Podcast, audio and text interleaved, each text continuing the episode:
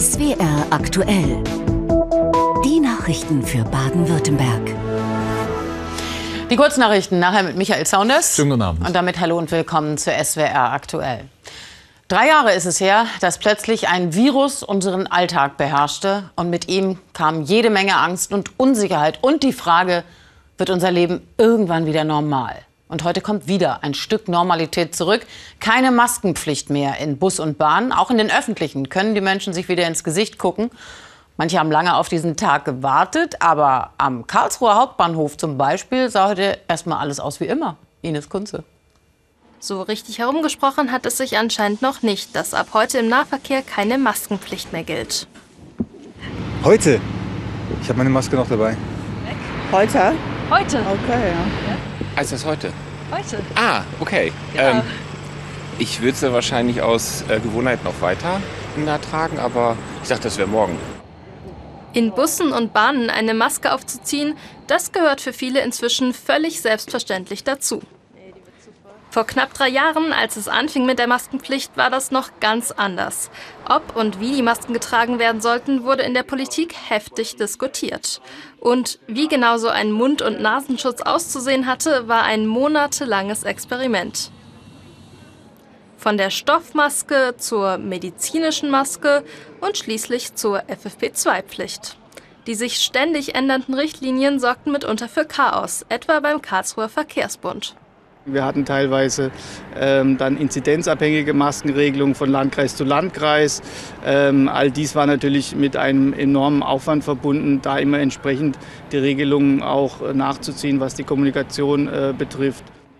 Die Kontrolleure hatten neben der Fahrkartenkontrolle nun auch mit politischen Debatten zu kämpfen. Es gab ja immer in der Gesellschaft auch Diskussionen über Corona-Maßnahmen und äh, diese Diskussion hatten wir natürlich auch äh, teilweise mit einigen Fahrgästen, die wiederum zum einen sich stärkere Kontrollen gewünscht haben oder halt äh, die Maskenpflicht äh, äh, nicht so toll fanden. Aber auch das sei nur die Minderheit gewesen. Die meisten Fahrgäste hielten sich ohne Murren an die Regeln. Nun geht die Maskenära im Nahverkehr vorerst zu Ende. Die Karlsruher sehen das mit gemischten Gefühlen. Einfach ein Schutz für andere fand ich immer nicht schlecht. Also ich, gut, die Eigenverantwortung ist ganz nett, aber es wird halt nicht von jedem gemacht. Deswegen fand ich die Pflicht nicht so schlecht und man sieht ja immer noch, die Evidenzen sind immer noch hoch. Also ich bin kein großer Freund von. Ich behalte auf jeden Fall weiterhin die Maske auf. Mein Motto ist, Maskenpflicht brauche ich nicht unbedingt, sondern ich halte gerne Abstand. Also ich bin auch dafür, dass man dir absagt. Also man sollte das Deutschland einheitlich machen. In Baden-Württemberg dürfen die Masken mit dem heutigen Tag fallen. Auf der anderen Rheinseite in Rheinland-Pfalz dauert es noch ein bisschen. Am Donnerstag endet auch dort in Bus und Bahn die Maskenpflicht. Gesundheit. Die Diskussion um Sinn, Unsinn vom Maske tragen, da waren die ja gerade schon angesprochen. Mittlerweile weiß man ja, dass die Maske vor Ansteckung schützt. Und wir haben seitdem ja auch das Wort Aerosole in unseren Wortschatz aufgenommen. Und um den wirksamen Schutz wissen viele ja auch aus dem ganz eigenen Erleben, weil wir waren ja alle in den Zeiten mit Maske viel weniger erkältet als sonst. Aber statt selbst erlebter Fakten versorgen uns Nina Kunze und Pascal Kiss dann doch lieber noch mal mit den wissenschaftlichen Tatsachen. Ganz am Anfang der Pandemie ist selbst das Robert Koch Institut skeptisch, wie viel eine Maskenpflicht bringt. Im OP-Saal haben sich Masken zwar längst bewährt, doch ihre Wirksamkeit im Alltag ist anfangs noch umstritten. Doch Laboranalysen zeigen, ohne Maske verteilen sich kleinste Tröpfchen, die Aerosole, über mehrere Meter. Schon eine OP-Maske reduziert die Reichweite der Tröpfchen deutlich. Eine FFP2-Maske senkt das Ansteckungsrisiko sogar auf unter 1%. Allerdings unter Laborbedingungen. Der Unterschied zwischen Laborbedingungen und Realbedingungen liegt zum Beispiel darin, dass es Bartträger gibt, dass man Masken trägt, die Bügel haben, die hinter den Ohren sind oder hinter dem Kopf. Aber es gibt Anhaltspunkte. Eine Studie vergleicht das Infektionsrisiko von Menschen in Bus und Bahn mit Autofahrenden. Die Analyse zeigt keine Unterschiede, obwohl im ÖPNV viele Menschen aufeinandertreffen. Und nicht nur beim Coronavirus konnten Masken womöglich viele Infektionen verhindern. Hier der Blick auf die Atemwegserkrankungen in den drei Jahren vor der Pandemie. In den folgenden beiden Pandemiejahren haben sich viel weniger Menschen infiziert, inklusive der Grippe. Und es geht natürlich äh, auf alle Maßnahmen zurück, eben auch äh, Abstand halten, lüften, Hygienemaßnahmen eben, aber schon, glaube ich, zum ganz großen Teil auf die Masken. Wie viel Masken ausmachen könnten, zeigt eine Studie aus den USA. Im ersten Pandemiejahr waren Masken im öffentlichen Nahverkehr nur in manchen Staaten verpflichtend. Dort gab es laut der Studie etwa ein Drittel weniger Corona-Infektionen im Reiseverkehr. Es sind nur Indizien. Klar ist aber, dass vor allem FFP2-Masken vor vielen Atemwegserregern schützen. 2023 diskutiert man nicht mehr viel über Masken, dafür aber über die Grundsteuer. Eigentlich soll sie den Kommunen eine dringend benötigte Einnahmequelle sichern, aber zu kompliziert, zu ungerecht und viel zu wenig Zeit, um sich durch die ganzen Formulare zu wühlen. Fakt ist, heute endet die Frist. Bis heute Nacht muss jeder Eigentümer sie abgegeben haben. Die Grundstücke sollen ja schließlich alle bis 2025 neu bewertet sein, damit dann die neue Grundsteuer starten kann.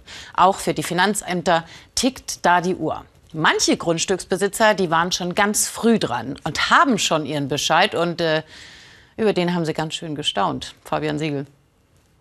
Gerhard Schmidberger hat ein großes Stadtgrundstück mitten in Heilbronn, was ihn jetzt richtig Geld kosten könnte. Für die Lage ist es ordentlich groß. Es sind also 560 Quadratmeter in etwa. Und diese große Lage ist natürlich auch der wesentliche Knackpunkt, dass die Grundsteuer sehr hoch wird. Jedes Bundesland hat seine eigenen Berechnungsmethoden. Baden-Württemberg nimmt beispielsweise die Grundstücksgröße als Basis, schlecht für Einfamilienhausbesitzer mit Garten. Auch die Lage spielt eine Rolle. Die Grenzen legt ein Gutachtergremium fest. Und auch hier hat Schmidberger Pech. Dort ungefähr, wo hier der schwarze Fleck äh, äh auf der Straße ist, ist die Bodenrichtwertgrenze. Wir liegen hier um ca. 18 Prozent höher wie der äh, südliche Teil von unserer Straße. Das ist der nördliche Teil, der südliche. Das bedeutet, dass praktisch für identische Grundstücke äh, wir 18 Prozent mehr Grundsteuer bezahlen müssen. Die Begründung der Gutachter unter anderem die bessere Aussicht von dieser Seite der Straße. Der Rentner fürchtet, dass er in Zukunft alles in allem sogar viermal so viel Grundsteuer zahlen könnte wie bisher. Mittlerweile hat er einige Erfahrungen mit dem neuen Recht und berät auch andere. Bei dieser Familie in einem Vorort soll der Garten über 30 Mal so viel wert sein wie der der Nachbarn. Für Schmidberger nicht nachvollziehbar. Er wünscht sich weniger Macht für die Gutachter und mehr Spielraum für die Finanzämter. Doch die haben auch schon so alle Hände voll zu tun gerade. Das kleine Wolfach im Schwarzwald. Hier sitzt die Grundstückswertstelle des Finanzamts Offenburg. Wenn Sie mal versuchen, da auf die Startseite zu kommen. GW3 ja, perfekt, genau. Die Außenstelle ist eigentlich gut besetzt, doch die Flut der Anträge ist bis 2025 kaum abzuarbeiten. Rund ein Drittel fehlt noch. Kommen zu viele Anträge deutlich nach Ablauf der Frist, würde das den Zeitplan ganz sprengen. Wir würden es nicht schaffen.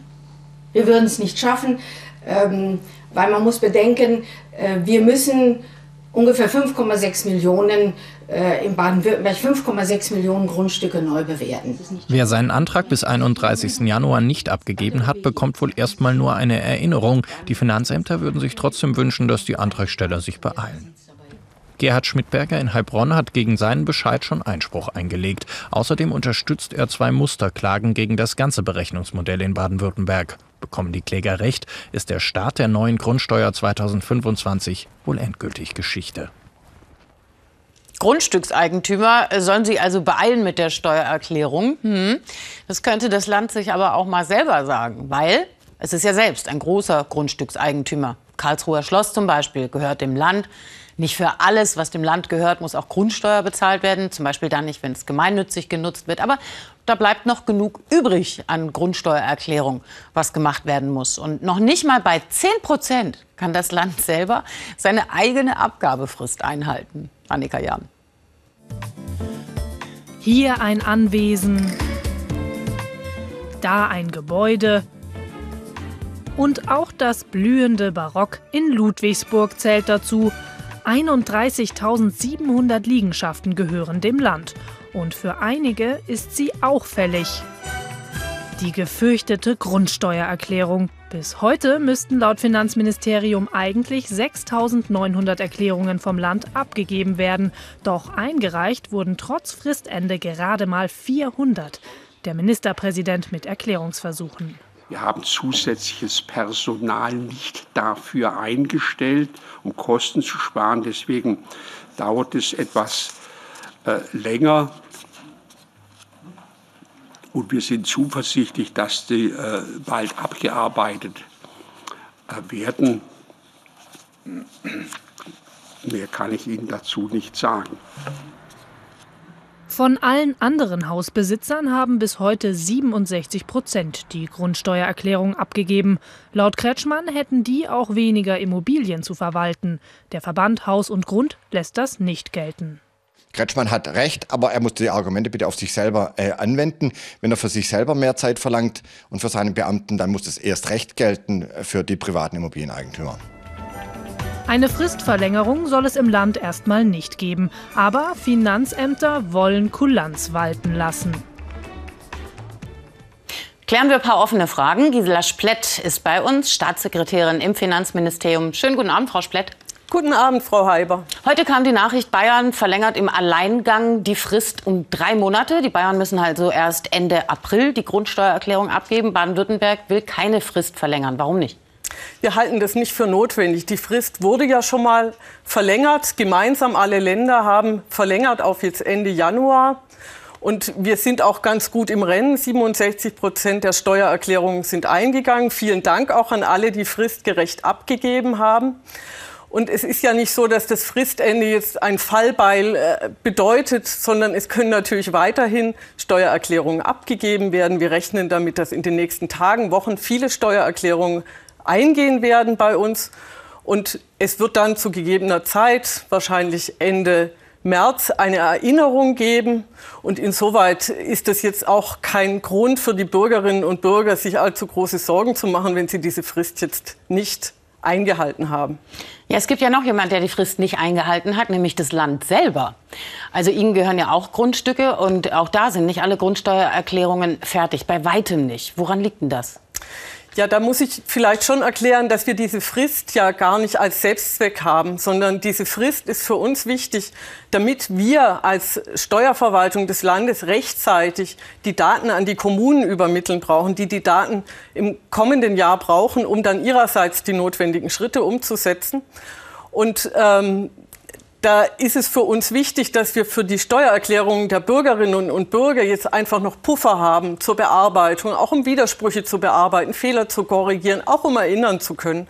Und bei Kunden, Steuerkunden, die sehr viele Grundstücke haben, das können Firmen sein, das ist aber auch das Land, das sind auch Kommunen, laufen die Prozesse ein bisschen anders. Da wird es dann auch keine Mahnungen geben.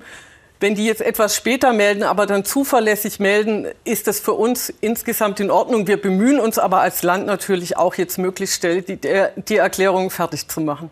Also und das alles, um das alles äh, sozusagen irgendwie innerhalb von, von, von Fristen über die Bühne zu kriegen. Deshalb. Richtig. Für uns ist wichtig, dass die Grundsteuer als wichtige Einnahmequelle der Kommunen erhalten bleibt. Und deswegen müssen wir die Frist einhalten, dass die neue Grundsteuer ab 2025 auch greift. Ich sage danke, Gisela Splett, Staatssekretärin im Finanzministerium. Vielen Dank. Wir haben aus Termingründen schon vor der Sendung mit Frau Splett gesprochen. Bleiben wir noch bei landespolitischen Themen. Michael Saunders hat Nachrichten im Überblick. Freie Flächen an Bundes- und Landesstraßen sollen in Baden-Württemberg künftig verstärkt für Solaranlagen genutzt werden. Verkehrsminister Hermann will auf diese Weise den Ausbau erneuerbarer Energien vorantreiben. Wo die Anlagen aufgebaut werden könnten, hat die Landesregierung jetzt bekannt gegeben. Tübingen macht es vor, das Land will es nachmachen. Hier gibt es bereits Solaranlagen direkt neben der Straße. Die Landesregierung hat nun 260 weitere landeseigene Flächen ausgemacht, auf denen Anlagen entstehen könnten. Was bedeutet, dass man ungefähr einen Betrag an Energie erzielen kann, mit dem man 35.000 Haushalte beliefern könnte. Also es ist schon ein ordentlicher Batzen, den man da beitragen kann. Konkret geht es vor allem um die rundlichen Freiflächen zwischen Auf- und Abfahrten von Bundes- und Landesstraßen. Aber auch an Lärmschutzwänden und an Böschungen könnten Solaranlagen entstehen. Wir finden das eine gute Idee, dass so viele Anlagen wie möglich an Landes- und Bundesstraßen gebaut werden, aber auch an Autobahnen. Es gibt immer das Problem, dass der Minister Hermann sehr viel ankündigt. Wenn man dann aber zwei Jahre später nachfragt, ist oft wenig passiert. In der Tat kann es laut Minister Hermann noch zwei bis drei Jahre dauern, bis die Solaranlagen wirklich stehen. Mit den Straßenbauverwaltungen sind noch Details zu klären.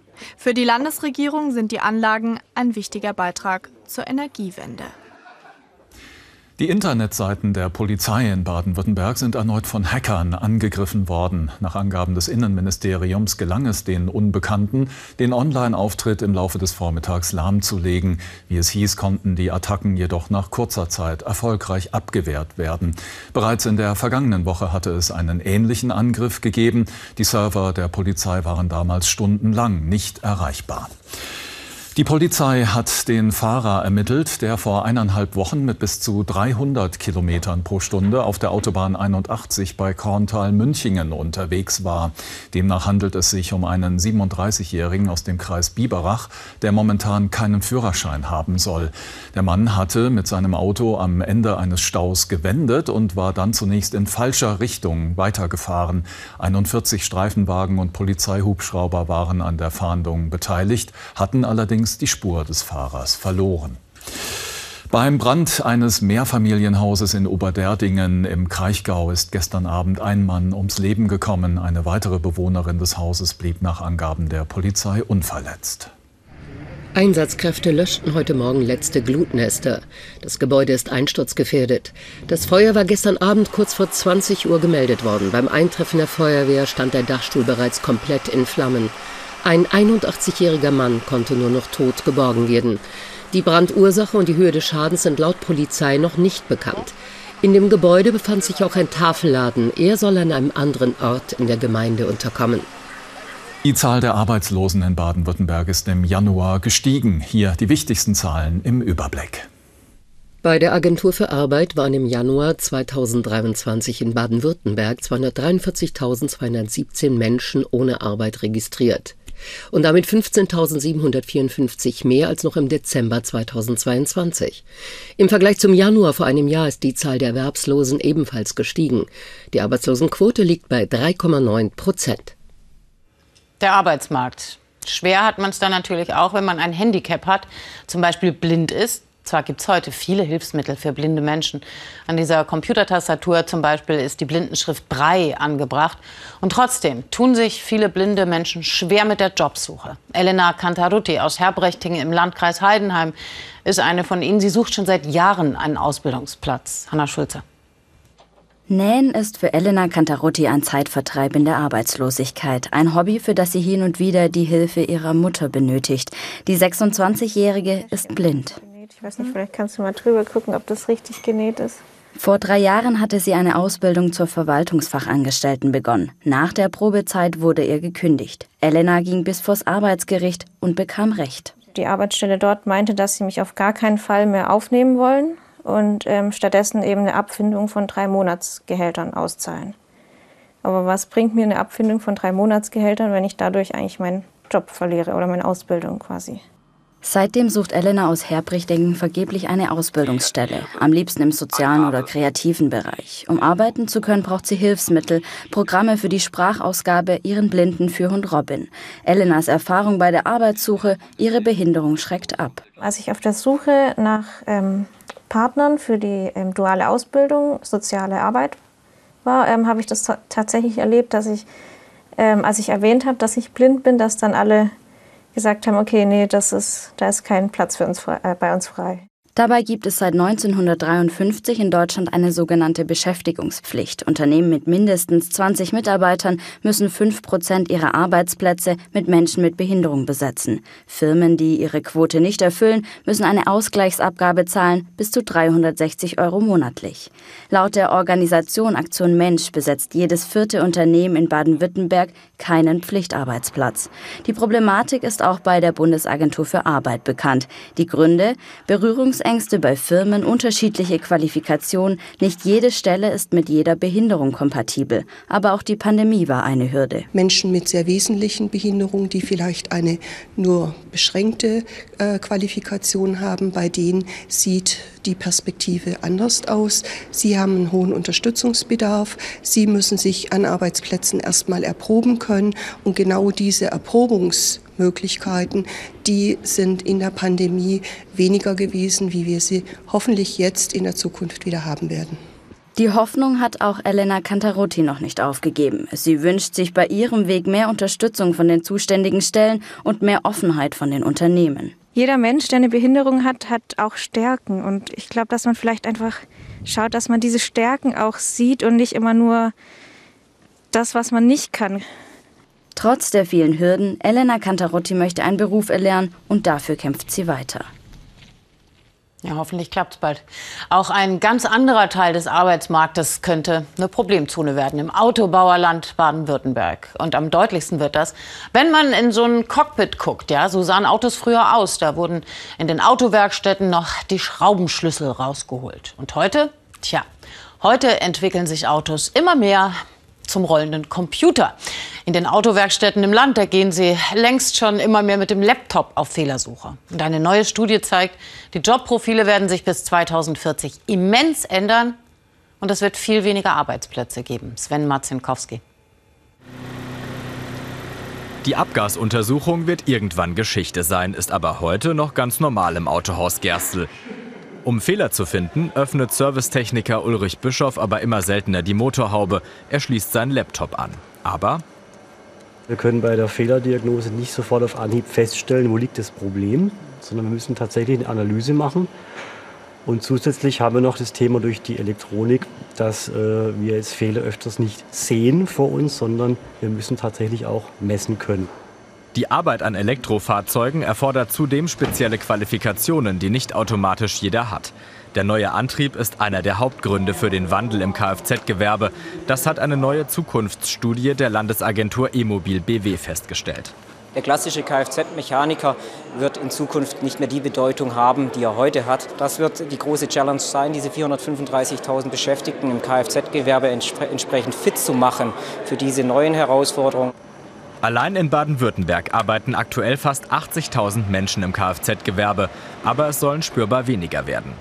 Da sich das Arbeitsvolumen in Werkstätten bis 2040 um fast ein Viertel verringern soll, könnten auch bis zu 30 Prozent aller Arbeitsplätze im Kfz-Gewerbe wegfallen. Außerdem sollen mehr als ein Drittel der heute rund 36.500 Betriebe verschwinden. Für Timo Gerstels Pforzheimer Werkstatt sind beispielsweise Wartungen lange Zeit eine gute Einnahmequelle gewesen. E-Autos sind allerdings viel reparatur- und wartungsärmer als Verbrenner und zudem unlukrativer. Wenn man bei einem Verbrennermotor vielleicht so von 350, 400 Euro bei einer großen Inspektion ausgeht, inklusive Ölwechsel und alles, bin ich dann halt beim Elektrofahrzeug vielleicht bei 79 oder 80 Euro. Trotz des zu erwartenden Jobwegfalls sind weder der Kfz-Verband noch die Gewerkschaft in Alarmstimmung. Man habe das Problem frühzeitig erkannt und könne entgegenwirken. Wir haben traditionell das Verbrennergeschäft, wir haben heute aber auch schon Elektrogeschäft. Ja, wir werden die Mitarbeiter entsprechend qualifizieren müssen. Wir werden die Betriebe entsprechend ausrüsten. Wir werden natürlich in der Demografie zukünftig weniger junge Menschen haben. Und wenn man da einen Strich drunter zieht, minus, es wird weniger geben und es entsteht Neues, braucht man jetzt erstmal keinen Alarmismus rufen. Timo Gerstl will durch Weiterbildungen und Werkstattmodernisierungen seinen Betrieb fit für die Zukunft machen. 112 Jahre nach der Gründung sei das nicht der erste Wandel, den sein Autohaus mitmacht. Hier ist ein Wandel durchaus erwünscht, und zwar ein Wandel beim Denken und Sprechen. Was ist in den vergangenen Monaten alles diskutiert worden, dass es besser sei, indigene Völker zu sagen, über kulturelle Aneignung und richtig und falsch. Was aber ganz ohne Diskussion immer richtig ist, mehr über andere Kulturen zu lernen und zu wissen. Und da gibt es in Stuttgart gerade eine gute Gelegenheit. Mehr als Leder und Feder, more than leather and feather, ist das Motto des Nordamerika-Festivals in Stuttgart und Magdalena Haupt hat sich für uns umgeguckt. Keine Spur von Winnetou, dafür elegante Kleider, farbenfrohe Kreationen. Sarah Liz MacArthur ist Nakota, also Ureinwohnerin Kanadas, Schauspielerin und Model. Sie trägt ein Kleid von einer indigenen Designerin. Ich liebe es, dass unsere unterschiedlichen indigenen Künstler und ihre Mode in die moderne Welt gebracht werden. Zu sehen, dass wir Teil eines lebendigen Austauschs sind. Es ist auch eine Art zu zeigen, dass wir stolz auf unsere Kultur sind. Sarah Liz MacArthur spielt die Hauptrolle im Eröffnungsfilm des Nordamerika-Festivals. In Broken Angel geht es um eine Mutter, die mit ihrer Tochter vor ihrem gewalttätigen Ehemann flieht. Sie ist Gewalt uh, ausgesetzt und versucht aus der Beziehung auszubrechen, weil die Statistiken in den USA und Kanada zeigen, dass indigene Frauen viermal häufiger Gewalt erfahren als nicht indigene Frauen. Das Nordamerika-Festival zeigt harte Auseinandersetzungen, aber auch Komödien, Animationsfilme und Dokumentationen. Im Zentrum stehen die Begegnungen mit indigenen Gästen wie Sarah Liz MacArthur. Wie viele Ureinwohner möchte sie nicht Indianerin genannt werden. Aber im Titel des Festivals taucht das Wort noch auf. Wir sagen jetzt noch Indianer Inuit, das Nordamerika Filmfestival. Wir sind in der Diskussion im Festivalteam, ob wir eine Alternative finden. Sie haben über 1000 Kulturen und die mit einem Begriff zu benennen, das fehlt uns noch. Einfache Antworten auf komplizierte Fragen gibt es beim Nordamerika Filmfestival nicht. Aber Begegnungen und Einblicke in die Lebenswelt von vielfältigen Menschen und Kulturen.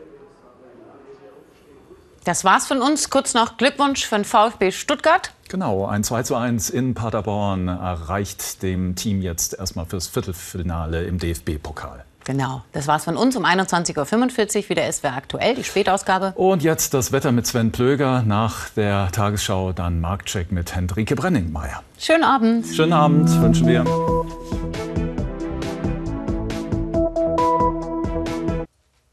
Schönen guten Abend, ich begrüße Sie hier zu Ihrem Wetter für Baden-Württemberg und wir schauen direkt als erstes mal mit Hilfe des Satelliten auf Deutschland, auf Europa. Das kann man an der Stelle tun. Hier sehen Sie Deutschland, hier Baden-Württemberg und ganz im Norden ist es noch lange dunkel im Moment. Und jetzt müssen Sie mal auf dieses Tiefdruckgebiet hier schauen. Das kringelt sich so ein, nördlich der britischen Inseln und das sorgt dann auch für einiges an Wettergeschehen im nördlichen Deutschland mit einer ganzen Menge Wind gepaart. Bei uns ist alles ein bisschen ruhiger, aber ein paar Böen werden wir auch abbekommen. Und wir schauen direkt weiter auf diese Karte. Das ist nämlich unser Trend für Stuttgart. Sie sehen die nächsten Tage einen Temperaturanstieg, gerade hier so bis Richtung Wochenende, Freitag, Samstag, Werte durchaus mal über die 10 Grad möglich oder um die 10 Grad. Und danach geht es dann wieder runter. Da kommt dann wieder etwas kühlere Luft, also so ähnlich wie das jetzt auch der Fall ist. Wir schauen in eine Nacht, wo es zunächst mal abziehende Regenfälle gibt. Da gibt es dann auch eine Schneefallgrenze, die vergleichsweise tief ist. So bei 500, 600 Meter fängt es an, drüber dann doch die ein oder andere Flocke dabei. Später kommt dann aus Westen wieder neuer Regen. Dazwischen reißt es mal ein bisschen auf und die Temperaturen morgen früh, die gehen dann in den Hochlagen mal in den leichten Frostbereich. Auch hier in der Osthälfte an der Grenze zu Bayern sind es 0 oder 1, sonst meist 2 bis 5 Grad. Der morgige Vormittag gestaltet sich dann wechselvoll, vor allen Dingen in der Osthälfte mit vielen Wolken, weiterem Schnee oder Regen. Am Rhein schon freundlich, nachmittags überall Sonne und Wolken und nur noch einzelne Schauer. Die Temperaturen dazu steigen dann an auf Werte zwischen einem und sechs, am Rhein auch mal sieben oder acht Grad, bei einem Wind aus westlichen Richtungen. Im Norden und auf den Bergen ist er etwas frischer. Der Ausblick für die kommenden Tage, Donnerstag relativ nass bei sechs bis acht Grad, Freitag und Samstag nur einzelne Schauer. Zwischendurch ist es so, dass immer mal wieder die Sonne scheint und die Temperaturen liegen dann teilweise bei zehn oder elf Grad. Tschüss.